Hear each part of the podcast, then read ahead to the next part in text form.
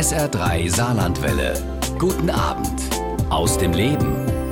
Volker Kutschers Kriminalromane sind nicht erst seit der Fernsehserie Babylon Berlin Bestseller. Kürzlich ist der achte Teil seiner Gerion Radreihe erschienen. Er heißt Olympia. Heute ist der Autor mein Gast bei SA3 aus dem Leben. Und wir haben unser Gespräch aufgezeichnet, als Volker Kutscher vergangene Woche auf Einladung der Stadtbibliothek Saarlouis und der Buchhandlung Bock und Seib im Saarland zu Gast war. Hallo Herr Kutscher, schön, dass Sie mein Gast sind. Ja, hallo, freue mich auch.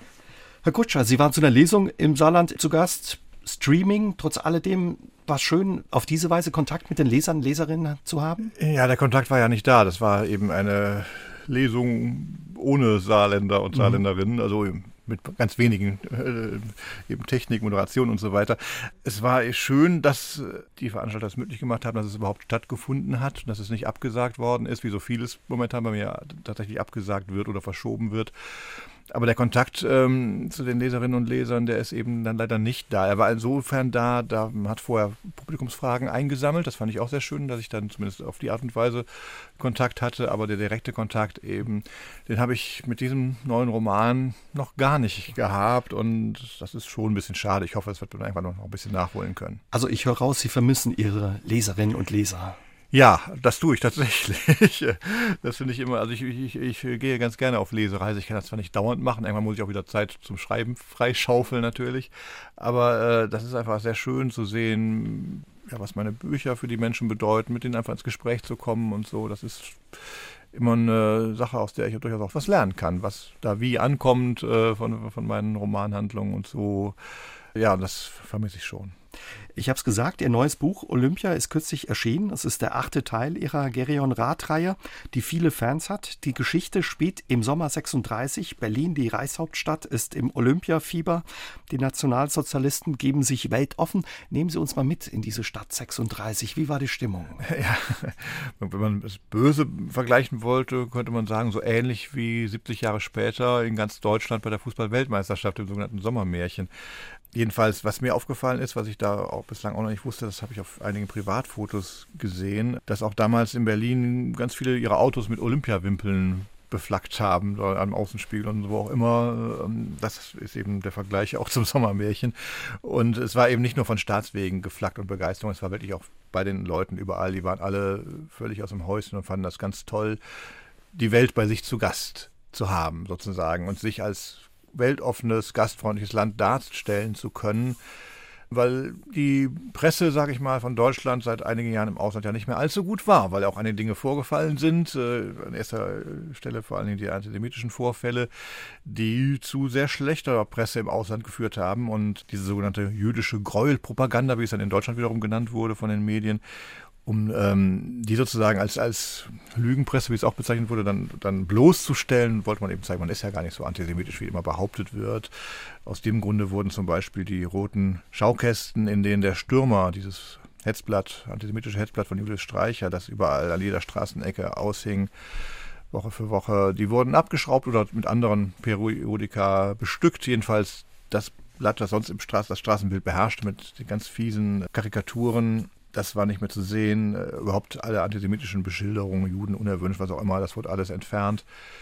Sinti und Roma wurden in ein sogenanntes Zigeunerlager in Marzahn an den Stadtrand abgeschoben, dass man da bloß nichts äh, sieht. Also, mhm. Und ähm, was gleichzeitig auch geschah, eine dieser Dinge, die ich eben auch zeigen wollte, die von durch diese Propagandashow, die es ja letzten Endes war, verdeckt wurden, es wurde zur selben Zeit, wie die Spiele in Berlin liefen, wenige Kilometer nördlich äh, im Wald bei Oranienburg das KZ Sachsenhausen hochgezogen. Also, also zwei Gesichter. Das, ne? ja, also dieses genau. offizielle, die Stadt zeigt sich weltoffen, ja. aber trotz alledem gab es eben weiterhin diesen Antisemitismus, beziehungsweise das Konzentrationslager wurde eingerichtet.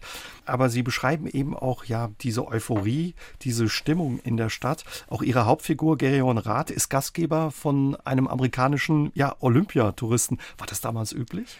Ja, die Stadt war rappelvoll. Die Hotels waren eben alle voll und deswegen gab es ein, ein ähm, eine Behörde wurde eigentlich eingerichtet, die dann so die, die Gäste verteilte auf Privatleute. Also wer, wer Betten zur Verfügung stellen konnte, wurde da aufgefordert, das doch dann zu melden und dann konnte man Gäste aufnehmen. Und Gern Rath hat das ja eher so gezwungenermaßen gemacht, weil man so sein Vorgesetzter so sanften Druck ausgeübt hat so und, und alle Kollegen machen das und es wird sozusagen erwartet, dass man da mitmacht und äh, Das hat er dann dummerweise gemacht, ohne Rücksprache mit seiner Frau zu halten, die dann auch sagt, oh, kannst du gerne machen, dann ziehe ich aber so lange aus zu meiner Freundin. Viel Spaß mit dein, deinem Ami, es, sollte zunächst einer sein, dachte er, aber er hat wohl einen Übermittlungsfehler gegeben in, in diesem ähm, Amt da und es kommen äh, drei, eine ganze Familie, die Millers.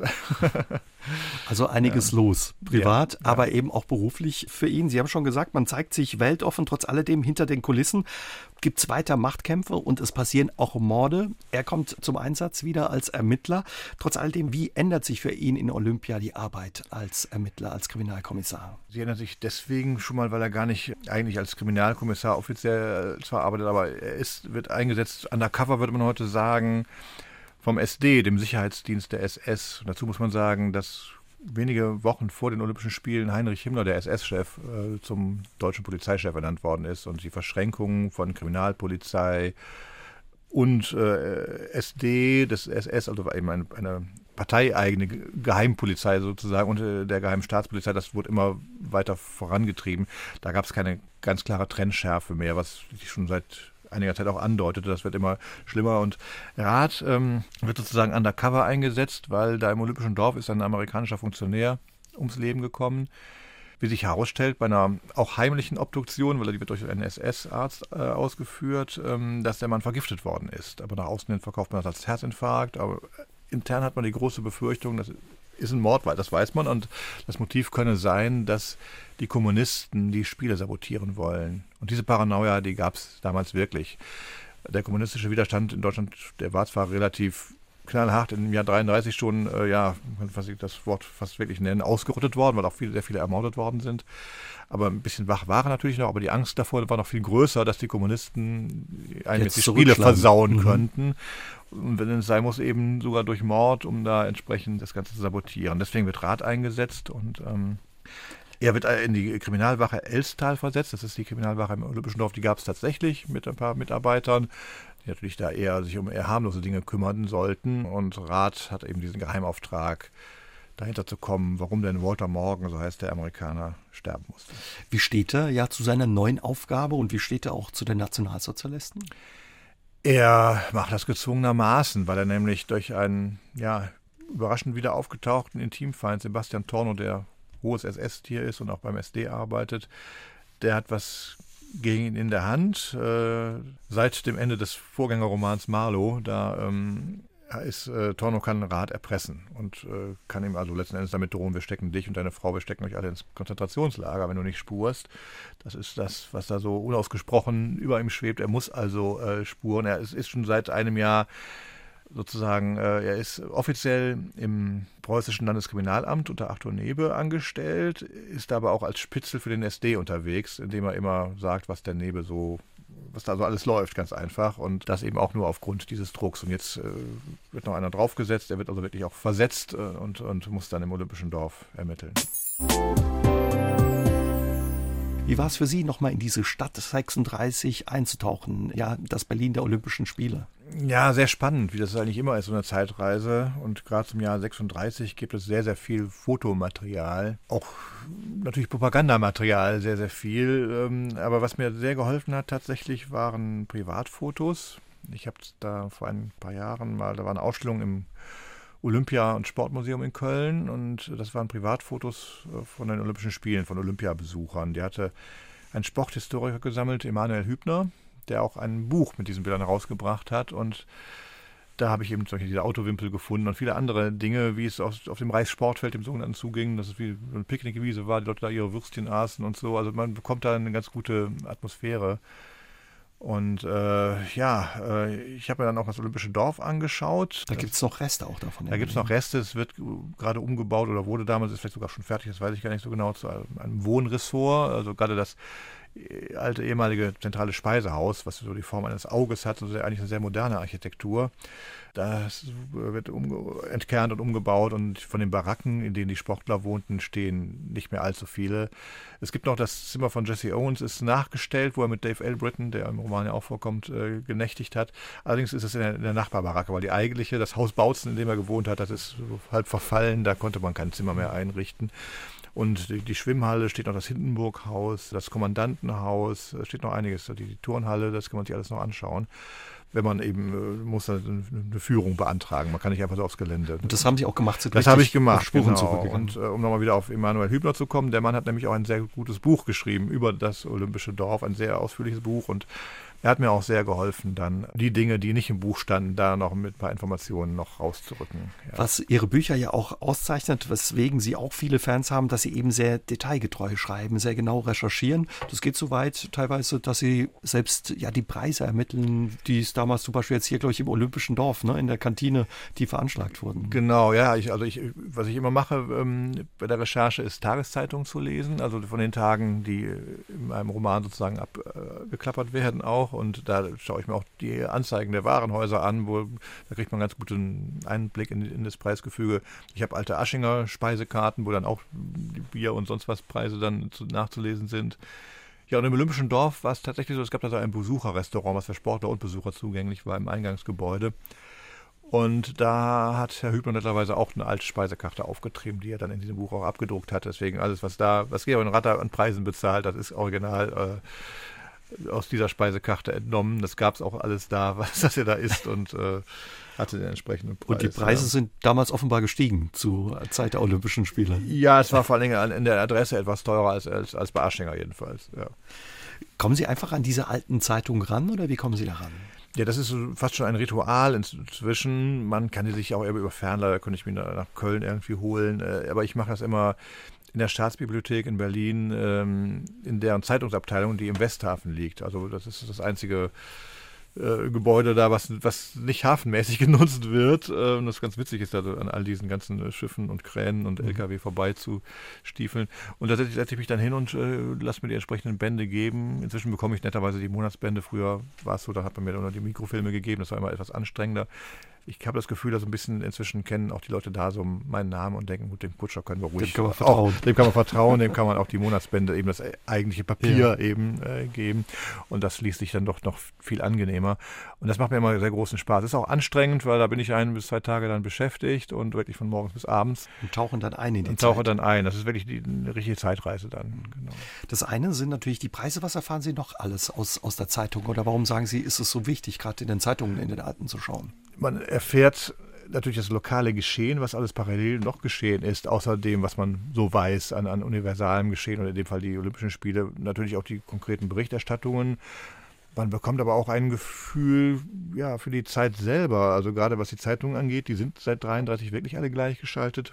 Und die Zeitungslektüre war vor 33. Ich habe immer liberale Blätter, Vossische oder Berliner Tageblatt gelesen, ähm, wirklich modern und demokratisch und äh, plural und, und äh, ja, das äh, machte Spaß, die zu lesen. Nach 33 ist auch das, das Tageblatt plötzlich ein gleichgeschaltetes Organ und das heißt, es ist eine ganz wirklich ekelhafte Mischung aus Verlautbarungsorganen der, der staatlichen und parteilichen Autoritäten und einem ganz komischen, ekelhaften, so Gartenlauben, piefigen Spießertum. So, so eine Idylle, die da so.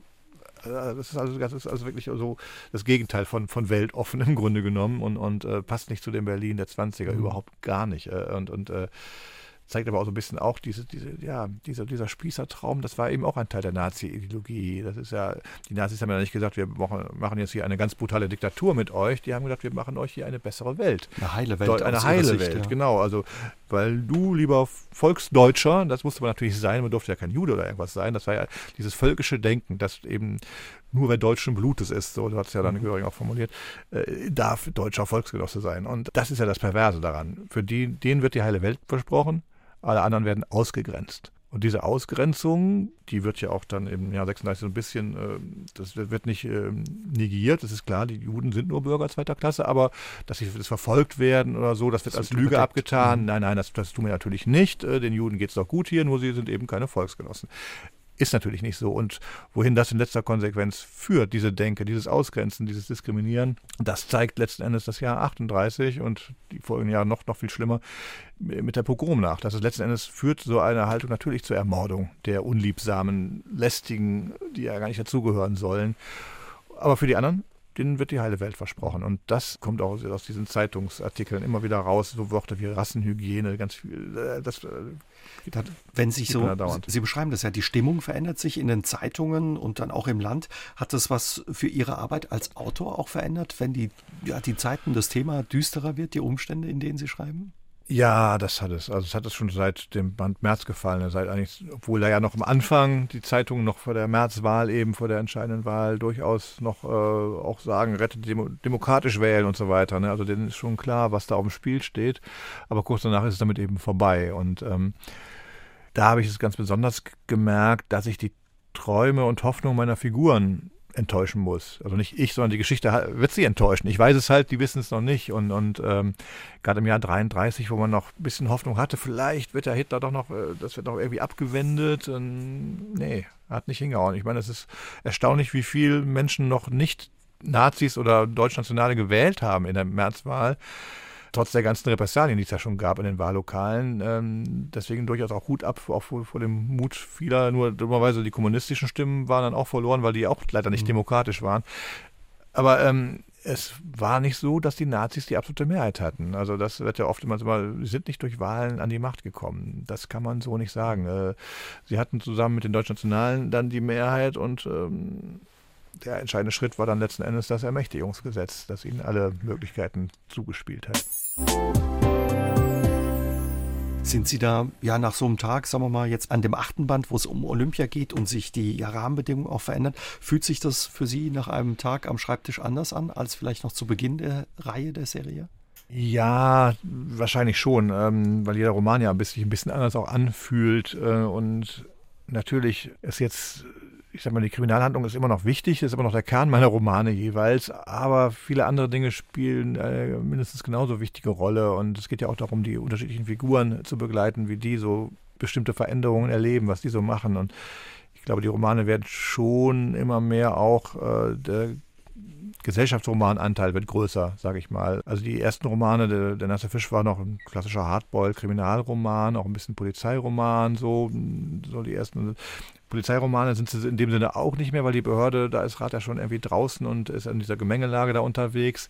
Das hat sich auch geändert. Die ganzen vertrauten Kollegen, ähm, vereinzelt trifft man sie noch auf anderen Positionen, aber die große Familie um Ernst Gennert in der Mordinspektion, die gibt es so nicht mehr. Jedenfalls nicht für Gerion Rath. Er ist da rausgeflogen und äh, Deswegen, das sind auch schon wichtige Veränderungen des Umfeldes. Und Charlotte natürlich, Charlie fühlt sich komplett unwohl. Seine Frau dann im seine Laufe Frau, der Serie? Genau, inzwischen seine Frau vor seine Freundin und, und äh, sie haben, haben, irgendwann geheiratet, aber danach wurde dann eben auch nicht unbedingt, wurde es nicht besser, äh, weder mit ihrer Beziehung noch, noch im, in Deutschland. Die wollte ja ursprünglich Polizistin werden und war auch schon Kommissaranwärterin, ist studierte Juristin ist dann 33 freiwillig aus der Polizei ausgeschieden, als sie merkte, dass sie als weibliche Kriminalbeamtin nur politisch eingesetzt wird, um äh, ja, politisch unliebsame Straßenkinder irgendwie zu fangen und einzubuchten. Und da wollte sie sich nicht länger missbrauchen lassen.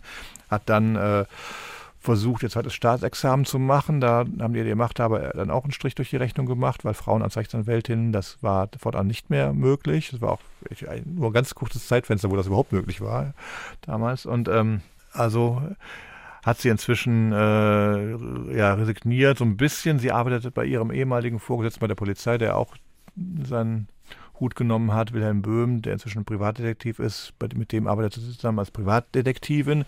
Was sie aber neben dem Bespitzeln untreuer Eheleute eben vor allen Dingen auch machen, ist, äh, dass sie ähm, den Menschen, die Deutschland verlassen müssen oder wollen, auch helfen, das auch mit ihrem ganzen Geld zu machen oder mit, mit wenn es dann sein muss, mit falschen Pässen und so weiter. Das ist für sie auch der einzige Grund, der sie noch so ein bisschen im Land hält. Sie liebt ihr Land, sie, sie liebt es auch Preußen durch und durch, aber demokratische Preußen. Preußen war damals eben eigentlich ein sehr demokratischer Staat äh, im Gefüge des Deutschen Reichs. Und ähm, weil sie das eben tun kann, weil sie Leuten helfen kann, sieht sie noch einen gewissen Sinn in ihrem Bleiben in mhm. Deutschland. Wenn man ihnen zuhört, merkt man ja, wie eng sie verbunden sind mit den Figuren, die sie seit vielen Jahren begleiten. Der nasse Fisch ist 2007 erschienen, wenn es richtig mhm. ist. 2003 haben sie damit angefangen zu schreiben oder sogar ein bisschen nee? Ja, zu recherchieren. Also zu recherchieren. Mit dem Schreiben habe ich wirklich erst 2004 angefangen, okay. aber das war ja viel Vorbereitung, ein bisschen sammeln, was ja, kann man klar. überhaupt machen und so. Da habe ich mir auch ein bisschen Zeit gelassen, äh, weil ich war auch noch in in Lohn und Brot als Redakteur und ja, bin dann erst nach und nach, als ich dann äh, mich entschlossen habe, ich muss das Projekt durchziehen, dann hatte ich auch die Zeit, um dann mit dem Schreiben richtig reinzusteigen. Richtig, richtig Wie ist es aber, wenn man genau. ja so lange äh, mit Figuren zusammen ist oder Figuren begleitet? Ja, sie wachsen einem schon irgendwie ans Herz natürlich. Man kennt sie einfach auch sehr gut. Das ist das Schöne an so einer Serie. Natürlich habe ich immer wieder neue Figuren, die sich dann auch erstmal neu so ein bisschen entwickeln müssen. Das ist ja nicht so, dass ich die irgendwie so modelliere und dann sind sie da, so wie sie, wie sie sein sollen. Die sind erstmal so sehr grob und unscharf mhm. da, haben eine gewisse Funktion, haben vielleicht auch schon einen Namen, wobei gerade die Namen, da mache ich ganz oft, probiere ich da viele Namen aus, bis es dann endlich dann irgendwie passt. Ja, und auch die Charaktereigenschaften, ähm, das wird dann so nach und nach fügt sich das und die Figuren, die neuen Figuren nehmen Gestalt an. Schreiben Weil, Sie so einen Lebenslauf für die? Oder? Ja, aber nicht, nicht vorher, ich mache dann Notizen nachher. Also ich, ich kann nicht, äh, also so grob, klar, ein paar Dinge überlegt man sich vorher, so ein paar Eckdaten, aber ähm, viele Details ergeben sich dann während des Schreibens. Und das ist bei den alten Figuren natürlich anders. Die haben diese ganzen äh, Dinge schon. Mhm ähm, erlebt und, und da gibt es so einen etwas längeren fiktiven biografischen ähm, Lebenslauf und, und äh, das ist bei den neuen Figuren eben nichts, aber es ist auch ganz gut, dieses, dieses Miteinander, da hat man vertraute Figuren, die man direkt wieder so nehmen kann, mit denen weitermachen kann. Muss ich ein bisschen überlegen, was ist denn passiert seit dem letzten Roman, das ist natürlich auch nicht ganz unwichtig als weitere Addition zur Backstory sozusagen. Haben Sie das alles im Kopf oder haben Sie das irgendwo notiert? Oder gucken Sie ich dann mache, in den Büchern nach? Ja, was das angeht, äh, da gucke ich in den Büchern nach tatsächlich. Äh, das geht ja recht einfach heutzutage mit Hilfe von ein paar Suchwörtern. Ich habe von allen Büchern noch die Manuskripte oder auch als PDF-Dateien die Manuskripte und kann das relativ schnell dann auf dem Computer finden, die entsprechende Textstelle, muss man nicht stundenlang durch Buch blättern weil man ungefähr weiß, das war da und da und dann hat man irgendwie welche Wörter, die nur an diesem Kapitel häufig vorkommen oder was auch immer, dann finde ich solche, solche Geschichten dann immer ganz gut eigentlich. Und ähm, das dann nochmal nach. Und äh, ansonsten, ähm, ja, manchmal übersehe ich auch ein paar Kleinigkeiten, das muss man dann irgendwie nachher ein bisschen gerade biegen. Aber ähm, ja, und sonst mache ich mir Notizen. Alles, was nicht in den Romanen steht, dann sind dann irgendwie auch dann kleine Textdateien. Aber kann sein, dass Sie, auch wenn Sie jetzt mal nicht am Schreibtisch sitzen und schreiben, Sie die Figuren dann begleiten oder irgendwie, ja, irgendwie dabei sind oder so? Oder ist das die falsche Vorstellung, die wir haben? Ja, aber nur in der Schreibphase. Also ich, ich, ich trenne das schon so ein bisschen. Also momentan bin ich halt auf Lesereise. Ähm, weniger als gedacht, wie viel weniger, aber ein paar Streaming-Sachen, wie jetzt hier im Saarland, mache ich eben dann auch schon und mache ich auch gerne. Ja, wenn ich dann in der Schreibphase bin, wenn ich mittendrin bin, dann begleiten mich die Figuren, aber da gibt es keinen wirklichen Feierabend. Ich schreibe dann zwar nicht mehr, wenn ich beim Abendessen sitze, aber man denkt dann doch dran und beim Einschlafen auch und es geht auch gar nicht anders, dass man Probleme wälzt. Man gerade weiß, in dieser und jener Situation ist die Figur gerade, was macht sie denn, wie soll es denn jetzt weitergehen? Da denkt man auch abends noch dran. Ja. Wie entstand die Idee für die Reihe, Herr Kutscher? Ja, das ist ähm, eine Entwicklung gewesen tatsächlich, weil zunächst wollte ich nur ein weiteres Buch schreiben. Ich hatte äh, in meiner, äh, wenn ich Lokalredakteur war, damals so als Hobby ähm, Regionalkrimis geschrieben und das hat mir großen Spaß gemacht und das war immer so nach dem Buch ist vor dem Buch und da hatte ich dann die Idee, schreib doch mal was, was in Berlin spielt, so 30er Jahre, frühe 30er, so diesen Berlin-Mythos von Kästner, Döblin und so weiter zusammenbringen. Gibt es eine Beziehung zu Berlin oder? Ja, ich war immer schon gern in Berlin. Das ist meine Lieblingsstadt nach oder mit Köln, wenn ich es immer so will, so meine zweite Heimat. Da bin ich seit den 80ern immer gerne und regelmäßig gewesen, seit die ersten Freunde dahin gezogen sind, zum Teil als Bundeswehrflüchtlinge, zum Teil auch einfach so, ähm, also nachdem sie brav den Zivildienst abgeleistet hatten. Und äh, da hatte ich dann immer Anlaufstellen in Berlin, war immer sehr gern da und bin auch in den 80ern auch mal gern in den Osten rüber gefahren, weil es eben mehr zwei Städte zu Preis von einer waren so ungefähr. Und war da auch immer schon auf literarischen Spuren, weil ich einfach ja, aus irgendwelchen Gründen, die ich auch nicht so genau benennen kann, äh, angetan bin von der Literatur der neuen Sachlichkeit, eben von Erich Kästner, angefangen mit den Kinderbüchern, die haben mich dann schon eingefangen und dann habe ich den Fabian gelesen, habe Dublin gelesen, Irmgard Keul und so weiter. Das waren Bücher, die schon irgendwie ähm, ja immer zu meinem Kanon dann gehörten damals und da war ich noch ein bisschen auf literarischen Spuren, weil die mhm. meisten dieser Bücher spielen halt in Berlin. Ja, und da wollte ich dann selber, dachte ich, wieso schreibst du nicht mal in dieser Welt, die du so magst, äh, kannst da auch eine Kriminalgeschichte ansiedeln und äh, dieses äh, neue Sachlichkeit Weimar, Berlin verbinden mit dem amerikanischen Gangstermythos und ähm, das war so die Grundidee. Das wäre eigentlich nur ein Buch gewesen. Da ist, bis mir dann auch man kann da schon sehr, sehr viel spannende Geschichten erzählen. Wieso nicht mal eine Serie machen, um eben auch sich nicht immer von den Figuren verabschieden zu müssen nach dem Ende eines Romans. Das war, der zweite Schritt. Und dann ähm, merkte ich, als ich mir überlegte, in welchen Jahren ich denn so eine Serie ansiedeln soll, Anfang 20er, ich dachte schon eher Anfang 30er, dass ich irgendwie, ohne großartig darüber nachgedacht zu haben, vor dem Jahr 33 immer stehen blieb und nicht darüber hinausging und bin das irgendwann aufgedacht, was machst du das eigentlich? Meine, klar, danach war es total reich, aber es war ja nicht so, dass da jemand einen Schalter umgelegt hat, sondern das Leben ging ja weiter für alle, die in Berlin damals lebten. Und neben dieser Zäsur, die das Jahr 33 bedeutet, war es ja auch äh, ganz, ganz, ganz viele Kontinuitäten, die da weitergingen. Und eigentlich spannend ist es doch über das, die Zeit hinaus zu erzählen. Und äh, das war dann so der, der Klick, wo ich dachte, okay, jetzt hast du aber, das ist, das, das willst du genau machen, weil es für mich auch immer eine Frage war, wie konnte das passieren in Deutschland, dass aus der gar nicht so schlechten Weimarer Demokratie ausgerechnet so etwas wie das Dritte Reich geworden ist.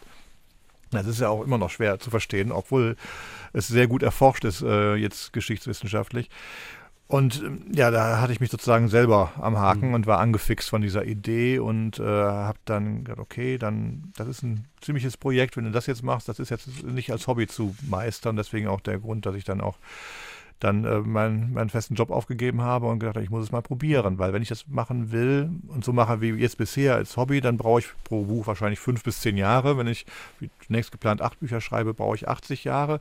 So als werde ich nicht mehr und dann war, war relativ klar, weder probiere ich es jetzt wirklich, setze alles auf eine Karte oder äh, ich lasse es ganz bleiben und werde es nachher womöglich bereuen. Sie haben alles auf eine Karte gesetzt, das Buch auch geschrieben, der nasse Fisch war irgendwann fertig, aber dann ging es darum, ja einen Verlag zu finden, was ja, gar nicht so einfach war. Das war ich hatte sehr schnell einen Agenten gefunden, was, ich, was immer noch die beste Entscheidung meines Lebens war. Er ist leider vor vier Jahren gestorben. Ähm, ach, vor vier Jahren, vor, vor sechs Jahren ist es schon her. Uwe Held war mein Agent und ähm, ja, äh, Sie haben erstmal Absagen. Der, genau, er, er, hat aber, aber an, mich, an mich geglaubt. Mhm. Und äh, ich glaube, die, diese Absagen ist meine Vermutung, das wird ja immer sehr freundlich dann formuliert, passt nicht in unser Programm und was auch immer. Das kann ja alles bedeuten. Meine Vermutung war so ein bisschen, ich hätte mich nicht nur mit dem Romanmanuskript beworben, sondern wie auch schon bei Uwe mit dem groben, sehr groben Konzept für die Reihe. Dass ich über 33 mhm. erzählen will und so weiter, ohne zu wissen, was für Geschichten ich genau erzähle, aber die Jahre einzeln abklappern. Und mein Konzept, habe ich ja eben schon gesagt, das Grobe hat vorgesehen, vier Romane Republik, vier Diktatur. Inzwischen sind es ja noch zwei mehr, weil ich nicht schon 36 rausgehen kann aus der mhm. Reihe. Können wir gleich noch Können mal wir später noch ein bisschen reden. Genau. Ja. Jedenfalls ja, habe hab ich das Gefühl gehabt, dass dieses Konzept die Leute die im Fall in den Verlagen abgeschreckt hat. Also ich habe jedenfalls anderthalb Jahre gewartet. Und es ist ja kein Warten, sondern es ist ja, wir kassieren Absagen ohne Ende. Äh, also ich war jedenfalls schon reumütig. Ich habe gedacht, okay, du hast es versucht, hat nicht sollen sein. Ich war wieder reumütig auf, auf dem Weg zurück in den Journalismus, also was ja auch so einfach ja. Genau, ich habe schon wieder in den Journalisten geguckt nach den nicht so zahlreichen Stellenanzeigen und so und gedacht, okay, schauen wir mal. Ja, und dann hat aber dann zum Glück dann, äh, das weiß ich noch, das ist auch der entscheidende Tag, äh, immer noch für mich, äh, im November 2006 war das, als dann der Anruf von Uwe Held kam, wir haben ein Angebot. Und wie fühlte sich das an nach dem Warten? Toll. Toll. Zumal äh, ich dann auch froh war, einen Agenten zu haben, weil dann, äh, ich hätte natürlich sofort beim Verlag, ja, ja, ja, damit ich unterschreibe alles, ohne es durchzulesen. Er hat, Moment, wir gucken mal, wer noch im Rennen ist. Und dann ist ein kleines Wettbieten sogar noch entstanden. Plötzlich, wenn einer anbeißt, wollen andere plötzlich auch. Das ist so eine Futterneid und bei den Verlagen offensichtlich dann doch da. Mhm. Jedenfalls war das alles genau richtig, war dann in den richtigen Händen. Wir haben einen guten Vertrag dann gemacht mit Keeper und Witch und äh, bin da auch an meinen bis heute Lektor Olaf Petersen geraten, der mich sozusagen zu Kiwi gelockt hat in den Verlag. Und inzwischen ist er bei Pieper, deswegen habe ich auch mit ihm den Verlag gewechselt. Und ähm, ja, das, das, da, da, fing das Ganze an und es äh, stand von Anfang an unter einem guten, guten Stern. Stern. Also der nasse Fisch hat sich gut verkauft, aber auch nicht, äh, ich war nicht direkt äh, in den Bestsellerlisten auf Platz ich weiß nicht was. Also es war äh, so, dass die Buchhändler den Titel mochten. Äh, die Buchhändler haben ihn äh, empfohlen äh, in ihrer Kundschaft.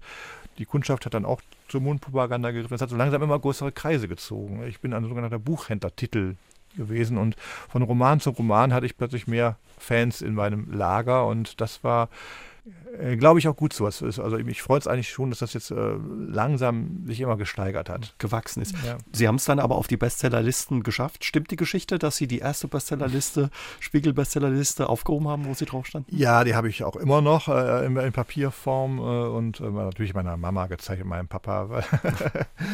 ja, die waren stolz, logischerweise. Die waren stolz, die sind auch immer noch stolz und das ist auch gut so. Nur ich weiß noch, dass meine Mutter, das wird sie vielleicht heute nicht mehr so zugeben, aber als ich den festen Job aufgab, in ihrer Heimatstadt, ne, Lokalchef da und so, war sie auch stolz. Und dann ja, ich mache das jetzt nicht mehr, ich will jetzt einen Roman schreiben und äh, da hatte sie schon ein bisschen Angst um ihren Klar, Jungen, glaube ich. Ja. Aber ja, ja, aber das ist, äh, hat sich ja zum Glück ist ja alles gut ausgegangen.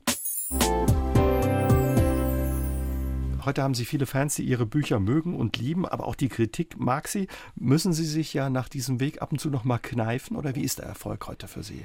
Nee, kneifen nicht wirklich, weil ich tatsächlich ja langsam immer mehr da reingerutscht bin. Also ich habe am Anfang auch vor 30 Leuten, auch vor weniger schon mal gelesen und so. Das habe ich alles schön mitgemacht und ähm, sozusagen die Ochsentour und, und es ist langsam mehr geworden.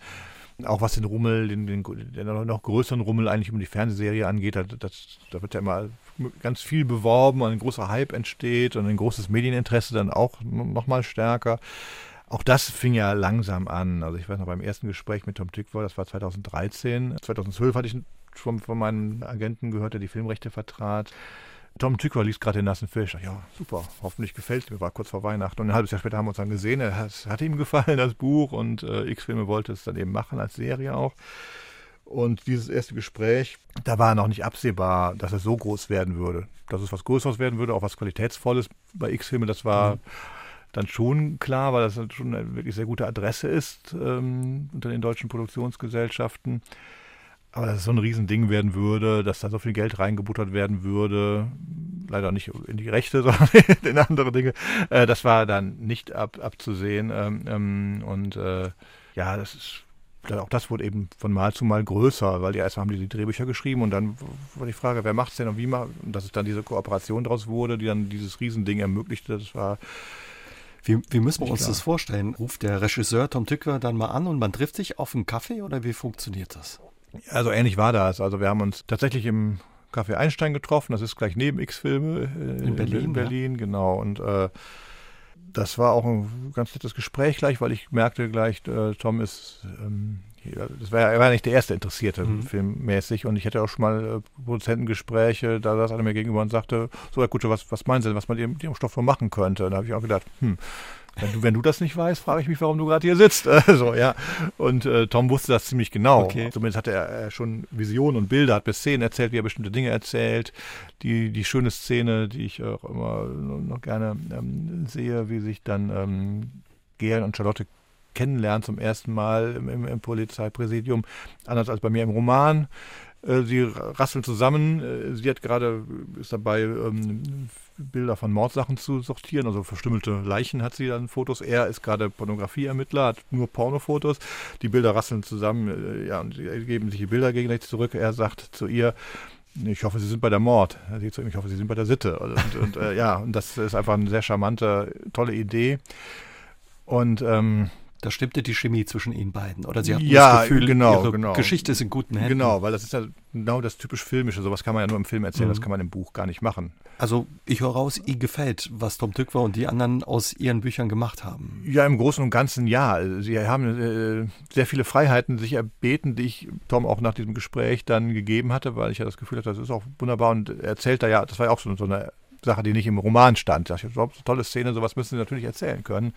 Die haben dann mehr, sich doch die Freiheiten mehr genutzt, als ich gedacht hätte, so kann mhm. man es formulieren. Und doch, äh, aber ähm, was für mich wesentlich war, und das habe ich Tom damals gesagt, also dass, dass sie, ähm, das sind ja drei Regisseure und Drehbuchautoren, die das Ganze machen, ähm, dass sie dem Kern meiner Geschichte, meiner Romane und der, der Figuren dann doch treu bleiben. Das haben sie im Großen und Ganzen gemacht. Es gibt so ein paar nicht immer in jedem Detail, sage ich mal, aber das, das Endergebnis ist schon, kann sich sehen lassen, finde ich. Und, und äh, ja, was da so an kleinerer Kritik ist, das äh, behandle ich auch lieber intern zwischen mir und den dreien, als dass ich das jetzt das über den Sender schon, ja, Hätte uns schon interessiert, wo Sie sagen, ich. ah, das tut weh. Äh, ja, nee, aber das, das, da werde ich mich nicht. Also, Sie haben dann ja. auch, viele von uns kennen natürlich die Serie auch, die auch in der ARD lief. Die dritte Staffel wurde im vergangenen November ausgestrahlt. Sie haben auch ähm, ja, die Dreharbeiten besucht, das Set. Wie war das, als Sie das erste Mal da waren und quasi ja Ihre Geschichte, die Sie bisher nur im Kopf hatten, jetzt quasi vor sich gesehen haben als Filmsets? Hatten Sie Sie sich das so vorgestellt? Oder? Nee, so genau natürlich nicht, aber die Welt der 20er schon irgendwie. Und äh, man hat mich natürlich, der erste Setbesuch war auch direkt ein ganz gewaltiger, wo im Mokka F die Tanzszenen gedreht wurden. Dieser berühmte Auftritt auch da mit äh, zu Asche zu Staub und so weiter. Und äh, allein schon, das ist ja im ehemaligen Kino gedreht worden in Weißensee und man hatte den ganzen Mittelstreifen der Ostseestraße, wo eigentlich riesige Parkplätze sind, waren eine einzige Zeltstadt was ja auch kein Wunder ist. Da waren 150, glaube ich, Statisten, die brauchen alle Maske und so weiter, Catering die kann man nicht einfach da vor Ort. Äh, und ähm, die wurden da alle betreut und ich kam da an und äh, bin mit einem der Produzenten da, da rumgelaufen und es war gerade Pause und die, die alle strömten zum Dreh. Äh, Leute in 20er Jahre Klamotten strömten jetzt frisch von der Maske und vom Kostüm da rüber mhm. zu, zum, zum eigentlichen Drehort. Das war schon sehr surreal, das zu sehen und die dann nachher in Aktion zu sehen, tanzend ja. in dieser toll gebauten Kulisse da, war noch das, das glaube ich, für jemand wie Sie, der die 20er Jahre äh, so sehr mag und fasziniert ist, muss das ja wirklich sich angefühlt haben, ja. ein Stück weit wie eine Zeitreise. Ne? Ja, definitiv. Wobei auch äh, Tom ja versucht, diese, diese, diese zeitliche Barriere so ein bisschen zu durchbrechen, dass man die vergisst. Das mache ich in meinem Roman ja auch, indem ich da viele vertraute Markenartikel zum Beispiel auftauchen lasse, dass die Welt so ein bisschen ja, heimischer wird, dass man sich da mehr zu Hause fühlt, auch aus der heutigen Zeit. Und Tom hat das ja durch die Musik sehr schön gemacht und ich war eben an dem Tag auch da, als dann zu Asche zu Staub aufgeführt wurde und habe auch gedacht, wow, das ist jetzt kein Originalsong aus der Zeit, aber damals war sehr viel Modernes möglich und es, ja, es klang so ein bisschen, fand ich, so ein bisschen wie Rammstein als Salonorchester irgendwie mit der damaligen Instrumentierung und es ist auch ein tolles Lied nach wie vor. Leider äh, ist so ein ähnlich gutes, äh, ja ähnlich gut vielleicht, aber so gut ist es in der, in der dritten Staffel leider, äh, äh, das haben sie noch nicht wieder geschafft. Hoffentlich kommt es von der nächsten Staffel wieder, so, so eine tolle Musiknummer. Was hat sich für Sie als Autor ja durch die Serie und den Erfolg der Serie verändert? Sie ist in über 90 Länder verkauft worden. Ja, gar nicht mal so viel. Der Rummel pressemäßig ist natürlich ein bisschen größer geworden, weil auch viele mich im Zusammenhang mit der Serie sprechen wollen. Wobei ich immer sage, Leute, das ist gar nicht meine Baustelle. Meine Baustelle ist das Romanprojekt. Äh, deswegen, das machen die X-Filmer, die machen ihr Ding und ich mache meins alle reden immer dann gerne über Babylon Berlin, aber es gibt ja noch andere Adaptionen und die tolle Hörspiele schnell, zum Beispiel. Zum Beispiel die Hörspiele, die, die bin ich sehr begeistert ja. von, sind auch sehr aufwendig mit sehr viel Herzblut gemacht. Also sowohl der nasse Fisch wie der stumme Tod sind. Es gibt das Hörspiel auch Moabit, diese kleine Erzählung gibt es das Hörspiel. Es gibt eine Comic-Adaption von Anne Jüsch vom nassen Fisch, die mir sehr gut gefällt. Arne arbeitet gerade auch da, daran, auch den stummen Tod äh, zu adaptieren als Comic, als Graphic Novel. Und äh, es gibt auch sogar eine Dramatisierung von Marlow, die leider jetzt ein bisschen Corona zum Opfer gefallen ist. Äh, da habe ich noch keine Aufführung gesehen und ich hoffe, das ist bald mal irgendwann wieder möglich.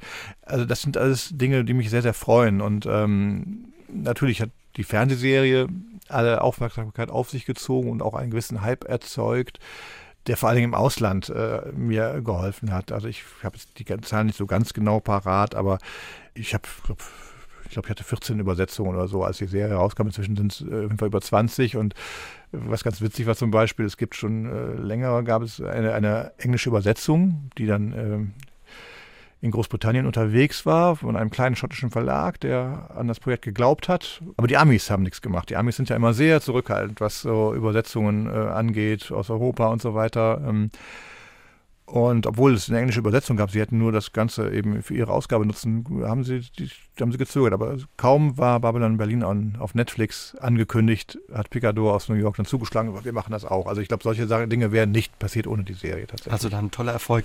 Was viele natürlich interessiert, wie viel Einfluss haben Sie als Autor? Sie haben schon gesagt, also Sie haben den Jungs, ähm, die die Drehbücher geschrieben haben, viele Freiheiten gelassen, aber konnten zu, zum Beispiel auch ein bisschen Einfluss nehmen, was die Schauspieler betrifft? Oder wie fanden Nein. Sie nein, nein, die Auswahl? Äh, gar nicht. Nee, nee, also das, äh, ich bin da komplett außen vor. Man, mhm. man, bezieht mich mit einem und ich werde auch informiert und ich finde die Auswahl auch sehr gut. Wenn, also das, das haben sie mir auch, also die beiden wichtigsten Rollen eben, Gern und Charlotte, haben sie mir ähm, präsentiert, äh, die wirklich perfekt äh, gut gecastet sind. Äh, klar sehen sie nicht ganz genauso aus wie die Figuren in meinem Kopf, äh, aber äh, das äh, sind ja auch ein bisschen anders angelegt als an den Romanen und äh, die spielen das wirklich sehr, sehr gut und da bin ich sehr, sehr glücklich mit, mit dem Casting. Bruno Wolter in der ersten Staffel, der äh, Peter Kurt, war auch grandios. Toller Schauspieler. ja, und das war wirklich, der war wirklich wie aus dem Roman gehüpft sozusagen. Das war, ja, ähm, und auch sonst wirklich tolles, tolles Casting, aber ich hatte keinen Einfluss darauf. Ich wurde, mir wurde das mitgeteilt und die, die Drehbücher habe ich dann bekommen, als sie dann endlich fertig waren. Hat lange gedauert bei der ersten Staffel oder der ersten Doppelstaffel. Das äh, muss man ja eigentlich immer im Zusammenhang sehen, äh, die ersten beiden Staffeln, ähm, die dann irgendwann geteilt wurden, weil man zu viel Folgen hatte.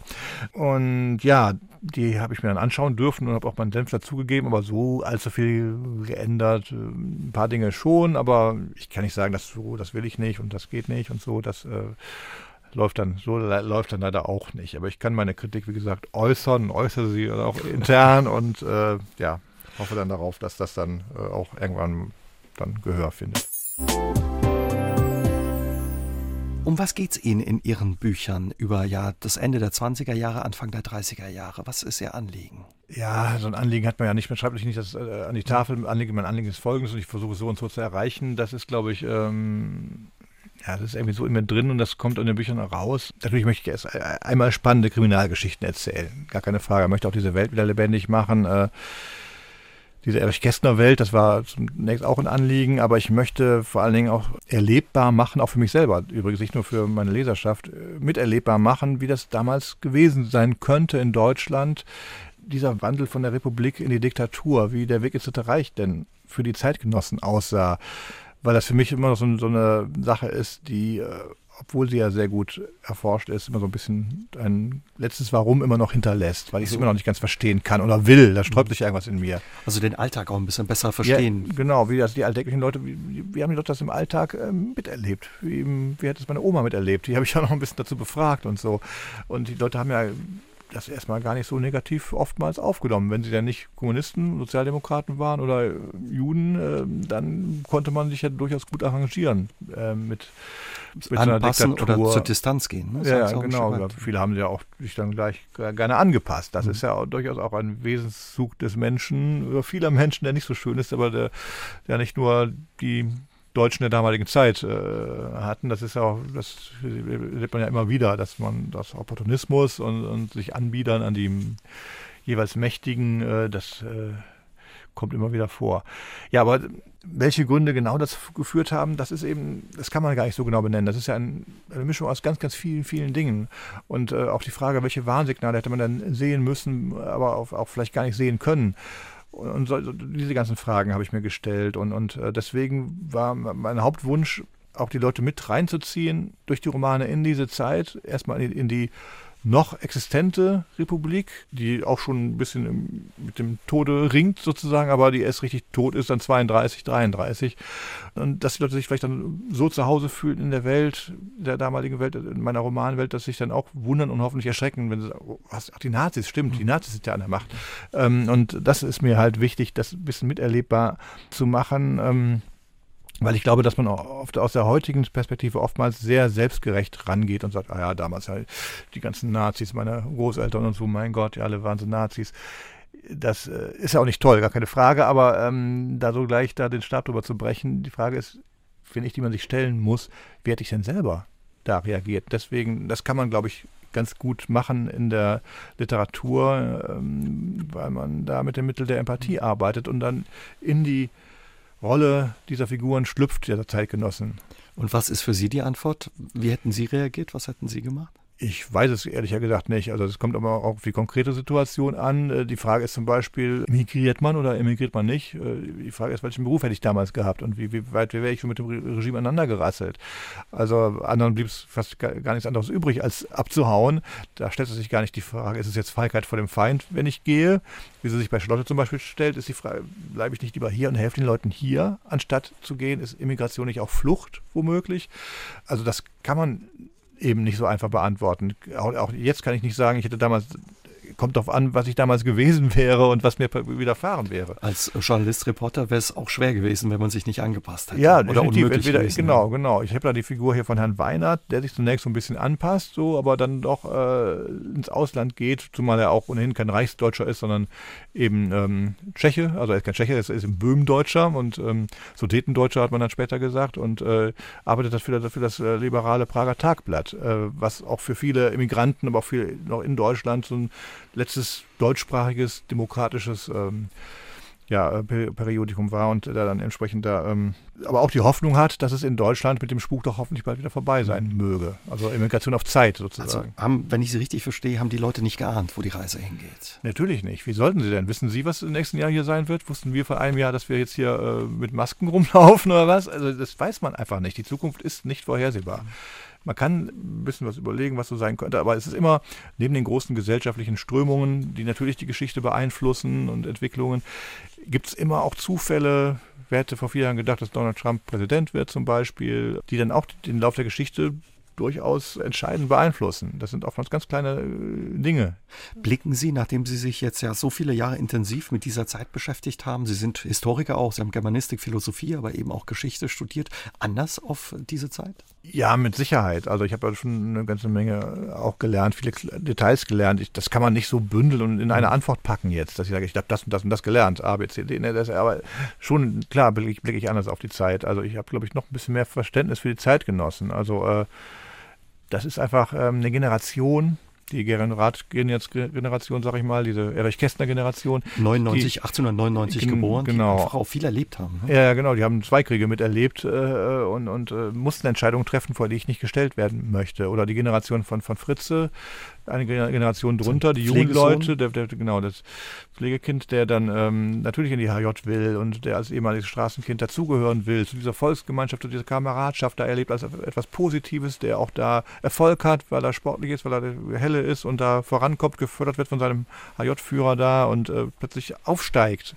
Das war ja auch, das darf man auch nicht vergessen, die, die NS-Zeit war kein Rückschritt im Sinne Richtung Kaisertum. Das, das, war schon, äh, die Gesellschaft war durchlässig. Wenn man die richtige Ideologie hatte, wenn man also Nazi war, durch und durch, konnte man Karriere machen. Es war, gab eine hohe soziale Mobilität.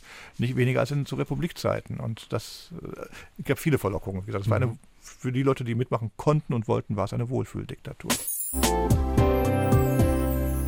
Wenn wir nochmal einen Schritt zurückgehen in die 20er Jahre, da heißt es ja gerne die goldenen 20er Jahre, nachdem Sie sich so intensiv damit beschäftigt haben. Viele träumen ja von dieser Zeit. Würden Sie sagen, das ist eine Zeit, ja, wo Sie gerne gelebt hätten oder wo man gerne gelebt hätte? Nee, hätte ich überhaupt nicht gerne gelebt, weil so golden waren die 20er nicht. Also ich würde natürlich gerne mal reingucken, mit der Zeitmaschine hinfahren, mir das angucken, würde ich mir auch viel Recherchearbeit ersparen und einen richtigen Alltagseinblick bekommen, den ich sonst ja den Alltag, den Einblick ja vor allem über, über Romane auch bekomme, über zeitgenössische äh, Romane natürlich auch Bilder und Filme und so. Aber ich würde nur dahin reisen wollen, wenn diese Zeitmaschine auch wieder auf 2020 gestellt wäre. Und selbst dann wird man sich ja fragen, ist es nicht eigentlich meine Aufgabe, jetzt, bevor ich wieder zurückfahre, Adolf Hitler zu erschießen? Also ähm, ich, in diesen Zeiten zu leben, war nicht gut. Es waren sehr spannende, interessante Zeiten, auch durchaus ja Zeiten, trotz der Wirtschaftskrise und so weiter, die, wo auch eine gewisse Aufbruchstimmung herrschte äh, in der Kultur und so weiter. Es ging ja schon, da war, war vieles möglich in der, in der Republik, was vorher nicht möglich war. Und deswegen auch diese enorme Blüte der Kultur. Das war schon toll. Äh, man versprach sich da auch vielleicht noch mehr und, und eine bessere Zukunft. Und äh, das weiß man eben alles nicht, was passiert wäre, wenn die Republik Bestand gehabt hätte. Keine Ahnung. Es ist eben so gelaufen, wie es gelaufen ist. Und genau das will ich ja auch eben zeigen. Nur meine Figuren, die wissen das eben nicht. Die haben ganz andere Hoffnungen und Vorstellungen von der Zukunft. Und der Alltag war auch einfach hart für die Menschen, der war sehr hart. die nicht auf der Sonnenseite lebte. Ja, also das, allein schon ein Arbeiter damals, also die Arbeitslosen sowieso, aber auch wenn, man Lohn und Brot hatte, die lebten in Verhältnissen, das kann man sich heute gar nicht mehr vorstellen, was für eine Dinge ganz, also das, das, kann man eben auch unter anderem in der Fernsehserie ganz gut sehen, wie Dr. Ritter da haust, mit vielen Leuten auf engem, schimmeligen äh, Wohnraum. Ja, so war das damals, auch wenn man einen Job hatte wenn man eben nicht zu den Privilegierten, also so eine gesunde große Mittelschicht gab es in dem Sinne nicht. Hat die Serie und der Erfolg den Druck für Sie als Autor erhöht? Oder ist es, nee, nee, hat das mit nee. Ihnen nichts zu tun? Ja, also die, die Serie sowieso nicht, weil äh, Erwartungshaltung der Serienschauer, das müssen, den Druck müssen die drei äh, äh, Showrunner aushalten. Aber der also Erfolg ich, Ihrer Bücher? Ja, das hat meine Disziplin auf jeden Fall äh, gestärkt, äh, weil ich mich schon in der Pflicht sehe, auch alle zwei Jahre einen Roman rauszubringen und meine Reihe auch zu einem Abschluss zu bringen und jetzt nicht mich rumzutrödeln, indem ich irgendwas anderes mache. Also ich werde schon das konsequent zu Ende führen, so ist mein Plan. Das Projekt Gerion Rat mit noch zwei Romanen. Ich werde noch mit Kat Menschik was zusammen machen, das auch noch, was auch in diesen Radkosmos noch mit reinpasst, so wie ähnlich wie Moabit. Nur diesmal wird es dann um, um Fritze gehen, um den Jungen. Das werde ich noch machen, aber ich denke so in ja, fünf, spätestens sechs Jahren, selbst wenn wir noch einen Kurzgeschichtenband mit gesammelten Kurzgeschichten hinten dran schieben, wird das Radprojekt durch sein und äh, dann werde ich was ganz anderes machen und darauf freue ich mich auch schon ein bisschen. Klar, wenn man so lange mit Figuren und der Geschichte sich beschäftigt. Wie weit soll es gehen? Sie sagen, noch zwei Bände wird es geben? Ja, also ich möchte auf jeden Fall bis 38, November 38 erzählen, bis zur Pogromnacht, äh, weil das für mich der endgültige Zivilisationsbruch ist, den das Regime da macht. Und weil sich da die letztendliche Konsequenz zeigt, was passiert, wenn man anfängt, Menschengruppen aus der Gesellschaft auszugrenzen. Wenn man eben auch völkisch denkt, das, der Begriff völkisch, der ja von Frau Petri so nett gebraucht worden ist, als angeblich äh, harmlos. Ist er nicht. Das heißt, ich bin nur Deutscher, wenn ich deutschen Blutes bin. Das heißt nicht, wenn ich in Deutschland geboren bin, wenn ich mich als Deutscher fühle, wenn ich die deutsche Sprache spreche, wenn ich die, das Grundgesetz akzeptiere. Also das ist ein ganz anderes Verständnis von Zugehörigkeit und äh, das ist ein Verständnis, das eben in die Katastrophe führt. Und das will ich noch zeigen, dass das genau dahin führt. Also noch zwei Bände von Ihnen auf alle Fälle, was die Gerion Rath-Reihe betrifft. Wissen Sie, ob es auch mit der Serie weitergeht? Ja, ich habe jetzt in einem Interview gehört, äh, dass äh, Henk Handlöchen, glaube ich, erzählt hatte, sie wollen nur bis 33 erzählen, äh, weil das Babylon-mäßige von Berlin dann ja vorbei sei. Finde ich ein bisschen schade. Man immerhin bis 33, das war ja mein Bestreben, also bis, bis 33 müssen sie auf jeden Fall erzählen. Ich hätte mich schon sehr geärgert, wenn es nach der ersten Doppelstaffel zu Ende gewesen wäre. Ja, ich hätte mich, mich jetzt noch mehr gefreut, sie hätten auch über 33 hinaus erzählt, weil ich finde das auch ganz spannend, was dann passiert in den ersten Jahren des Regimes, weil da wurde ja kein Schalter umgelegt, sagt, wir haben jetzt Drittes Reich. Das ging auch zum Teil sehr schleichend und langsam, dass die Leute sich an Dinge gewöhnt haben, wo sie ein paar Jahre zuvor noch gesagt hätten, mache ich nie im Leben. Aber ein paar Jahre später haben sie es dann getan. Verraten Sie uns ähm, zum Schluss noch, wie und wann schreiben Sie? Haben Sie da so Rituale, feste Zeiten? Äh, nee, eigentlich nicht. Also ich versuche mittlerweile für das Schreiben wirklich auch Zeit freizuräumen. Also dann in, der, in der Schreibphase gehe ich auch schon mal in Schreibklausur, fahre irgendwo hin, wo ich dann ganz alleine bin und äh, dann wirklich außer Schreiben, Schlafen und Essen nichts mache. Um dann wirklich auch mal voranzukommen und so. Und, und äh, dann äh, gibt es keine feste Tageszeit. Ansonsten versuche ich es natürlich schon in meinen normalen Tagesablauf einzubringen. Mache aber tatsächlich morgens meistens eher dass ich das vom Vorabend bearbeite und dann wieder, wieder reinzukommen, mir nochmal vornehme. Und ähm, ja, je mehr sich der Abgabetermin nähert, desto mehr werde ich auch zum Nachtarbeiter, weil einfach dann, ich kann glaube ich auch nachts am besten arbeiten, wenn die Welt um einen ruhiger wird und so. Und ja, das ist glaube ich schon eher meine Arbeitszeit. Ist Können Sie schon was verraten, um was es geht äh, beim kommenden Band? Nee, kann ich erstens nicht, würde ich aber auch äh, nicht. Er spielt im Jahr 37, das kann ich verraten, aber ähm, ansonsten äh, habe ich ein paar Ideen, natürlich, äh, aber ob die genau so umgesetzt werden oder nicht, das entscheidet sich auch erst beim Schreiben tatsächlich. Deswegen, ähm, aber selbst wenn ich es schon genau wüsste und einen Plot hätte, würde ich Ihnen den jetzt auch nicht verraten. Schade. okay, da haben wir was, worauf wir uns freuen können und freuen uns auch auf all das, was noch kommt. Vielen Dank für Ihre Zeit und für das Gespräch, Herr Kutscher. Ich habe zu danken. SR3 aus dem Leben. Immer dienstags im Radio, danach als Podcast auf sr3.de.